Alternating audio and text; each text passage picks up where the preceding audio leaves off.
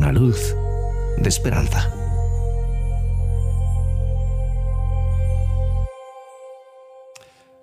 Dice el apóstol San Pedro en su primera carta, capítulo 4. Amados, no os sorprendáis del fuego de prueba que os ha sobrevenido, como si alguna cosa extraña os aconteciese, sino gozaos por cuanto sois participantes de los padecimientos de Cristo, para que también en la revelación de su gloria os gocéis con gran alegría. Jaime era un creyente recién convertido, y las dos primeras semanas después de su bautismo no hacía más que sonreír. Estaba todo el tiempo contando todas las bendiciones que había en su vida y cómo Dios había provisto para sus necesidades. Pero entonces el desastre apareció de la nada. Cuando su jefe se enteró de que era cristiano, le hizo la vida absolutamente imposible porque había tenido una mala experiencia con un profesor cristiano y odiaba a las personas religiosas. Luego su novia decidió dejarlo y para colmo recibió una inesperada factura de nuevos impuestos que le dejó sin ahorros. Estuvo a punto de tirar la toalla. ¿Qué estoy haciendo mal? se preguntó. Pensé que al hacerme creyente todo iba a irme mejor. Dime algo, ¿cómo responderías esa pregunta? Si escuchas a algunos predicadores que andan por ahí, tendrás la impresión de que el cristianismo se trata del éxito y la prosperidad. Si Dios realmente está a tu lado, nada puede salir mal.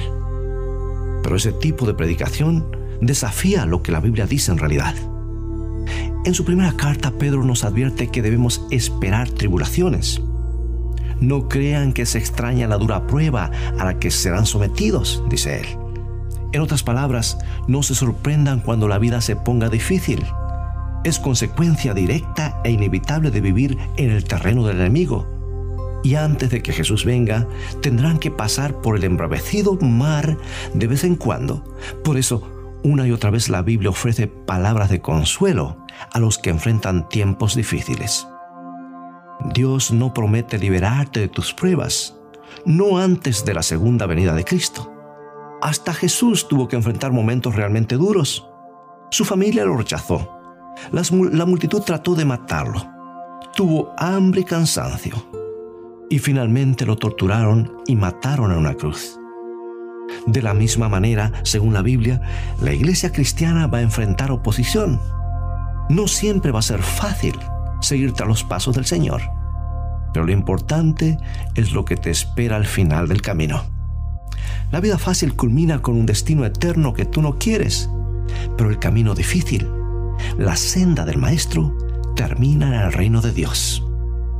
Cuando su gloria sea revelada, dice Pedro, tú también te regocijarás con increíble gozo. Me gusta la manera en que lo dijo una escritora cristiana, quien describe cuando estemos en el cielo y digamos, el cielo fue barato. En otras palabras, cualquier precio que paguemos por seguir a Cristo en este mundo nos parecerá muy poco comparado con la recompensa.